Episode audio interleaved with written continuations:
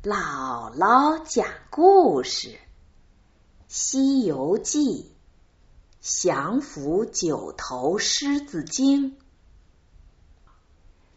上回讲到，由于孙悟空的帮助，凤仙郡下了一场大雨，解除了三年的干旱。郡侯和老百姓们。都万分感击唐僧师徒。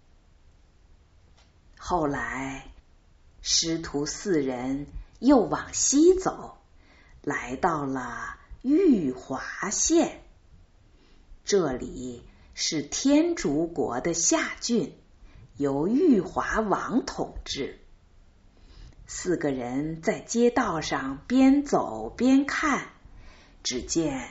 这是一座很大的城市，人们有做买卖的，有唱小曲儿的，耍杂技的，十分热闹。街道上的人们也都跑过来看唐僧师徒。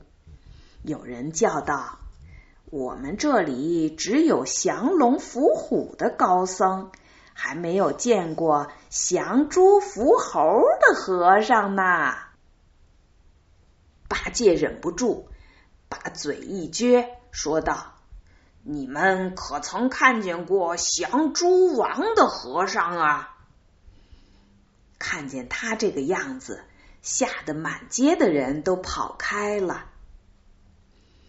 这里的三个王子平常也爱舞枪弄棒，听说城里来了三个丑陋的和尚。以为是妖精来了，拿着兵器就来找悟空、八戒和沙僧。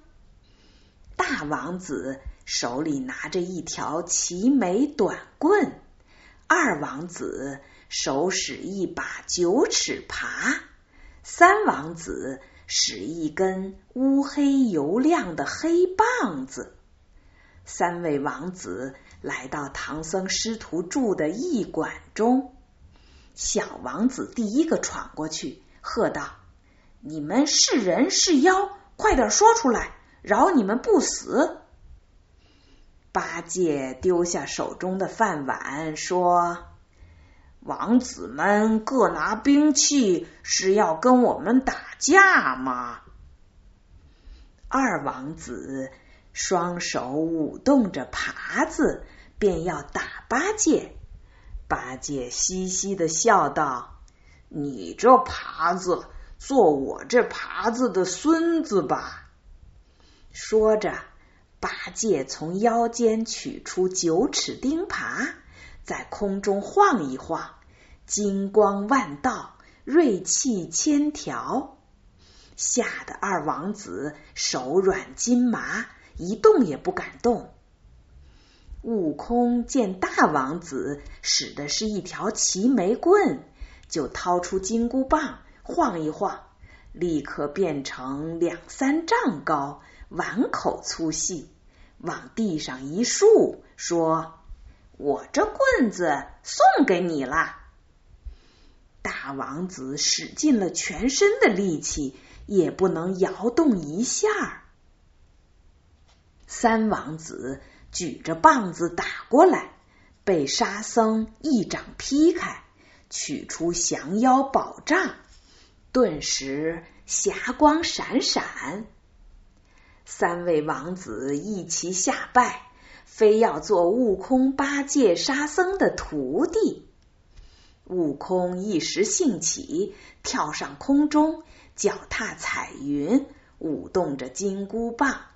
八戒也甩开了九齿钉耙，师兄弟各显神通，得满天霞光。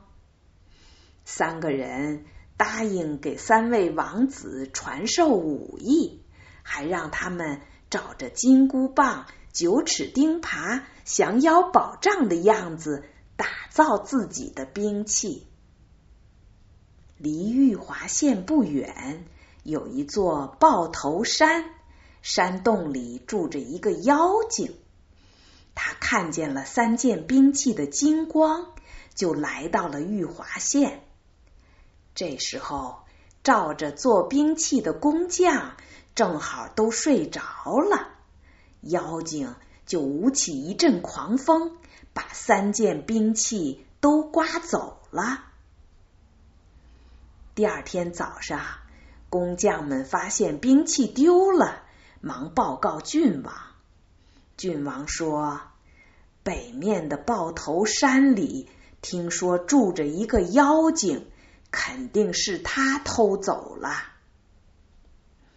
悟空听说，就一个人先驾着云来到了豹头山，正好遇见两个小妖去买猪羊。说明天大王要开钉耙宴会。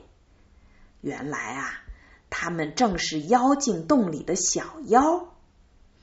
悟空用定身法定住了两个小妖，从他们身上搜出两个牌子，一个写着“刁钻古怪”，另一个写着“古怪刁钻”。他想。这肯定是小妖的名字了。悟空忙回去叫来了八戒和沙僧，让沙僧装扮成卖猪羊的商人，自己和八戒变成两个小妖的模样，来到了妖精洞外。妖怪看见沙僧，虽有点起了疑心。但听悟空、八戒变的小妖们解释，也就让他留了下来。悟空、八戒、沙僧就这样进了妖洞。只见正厅中间的桌子上供着八戒的九齿钉耙，光彩映目；东头靠着悟空的金箍棒。西头靠着沙僧的降妖杖，也都闪闪发光。八戒一见钉耙，急不可耐的跑上去，拿下来就现了本相。悟空、沙僧也各拿兵器现了原身，他们三个对着小妖们就打了起来。妖精手里拿着一柄大铲。追出洞外，骂道：“谁这么大胆，竟敢偷我的宝贝兵器？”悟空笑着骂道：“是你偷了我们的兵器，还要开什么钉耙宴会？真是不知羞耻！”说着，三个人围住妖精，一起混战起来。妖精见打不过三人，就向南跑去了。悟空他们打死了小妖，烧了妖洞，驾着云返回了玉华县。原来这个妖精是个黄狮精，他被悟空等人打败之后，急急忙忙跑到竹节山去搬救兵。竹节山有个老妖怪，是九头狮子精。是黄石精的师祖，他神通广大。听说自己的徒孙被打败了，这个师爷爷气恼万分，带着一群小狮子精，喷云吐雾，直奔玉华县城来找孙悟空报仇了。悟空带着八戒、沙僧出城一看，只见面前。站着一群各种各样的狮子精，中间华盖伞下坐着个九头狮子精。悟空知道这是黄狮精的救兵到了。八戒见到黄狮精，就大嚷道：“你这个偷宝贝的贼，还有脸回来！”黄狮精仗着人多势众，上来就打。悟空兄弟三人和小狮子精们混战在一起，整整打了一天，也没分胜负。最后，八戒被白狮子精一下打翻在地，捉了回去。悟空使了个分身术，捉了两个小狮子精回去。九头狮子精不敢对八戒怎么样，想用它来换小狮子精，但他设下了一个圈套，要捉悟空。第二天一大早，双方又站到一处。老妖怪让众狮子精缠住了悟空、沙僧，自己驾着黑云直奔上城顶，摇一摇头，现出九头狮子的原形，张开大口，把唐僧和老国王父子都叼入口中，又把八戒也叼了起来。九张口只剩下了三张，他大叫道：“我先走了。”众狮精见师祖得胜，更是精神大振，越战越勇。悟空知道中了计，忙拔下一把毫毛，变作千百个小悟空，顿时捉住了五个狮精，打死了黄狮精。把被俘的狮子精押回了城中。第三天，悟空领着沙僧驾起祥云，直奔竹节山而去。山中的小妖发现悟空、沙僧，急忙回洞去报信儿。老妖怪听说众狮精被捉，黄狮精战死了，放声大哭。哦，我的孙子啊，看我怎么给你报仇！唐僧等人听到这个消息，却暗自高兴。九头狮子精跳出洞外，和悟空站到一处。突然，他张开血盆大口，把悟空和沙僧都叼到了洞中。和唐僧等人压在一起，九头狮子精吩咐众小妖痛打悟空。小妖们拿着棍子，乒乒乓乓打了几百下。悟空呢，毫不在乎，只当是抓痒。到了晚上，众妖怪们也都折腾累了，昏昏睡去。悟空见机会来了，就使个法术，叫声变，将身子缩小，逃出了绑绳。他拿出金箍棒，把昏睡的小妖打死了三个。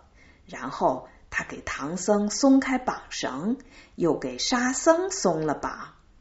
八戒一见急了，大叫：“猴哥！”我的手脚都捆麻了，快来救我呀！没想到这一叫惊醒了老妖怪，悟空无奈，只得自己先逃了出去。悟空离开竹节山，正碰上众土地带着竹节山的土地来见悟空。竹节山的土地神告诉悟空，那个九头妖怪原来是东极妙严宫太乙救苦菩萨的坐骑，要想降服他，一定要请他的主人来。悟空一听，急忙驾着云赶到了妙严宫，救苦天尊。忙叫来看管狮子的小童询问，小童喝了酒，正睡得香呢，被众人推醒，这才知道犯了罪。狮子偷跑了三天，天上的三天，人间就是三年。救苦天尊急忙跟着悟空赶往竹节山九曲洞。捉拿狮精，那个老狮精在洞中睡得正香，被悟空一阵乱打惊醒过来，心中大怒，从洞中追了出来。悟空逃到天尊身后。天尊叫道：“大胆畜生，还不服吗？”老妖怪一听，马上跪倒在地，显现了原形。小童上前一阵捶打，给他加上了链锁。天尊驾起五彩云，骑着九头狮子，回到妙严宫去了。悟空忙进洞救了师傅和其他人，放火烧了这个狮子洞。玉华县又恢复了宁静。唐僧师徒。在玉华王府住了七八天，悟空、八戒、沙僧分别向三个小王子传授了武艺。他们在玉华县百姓恋恋不舍的目光中，又开始上路西行了。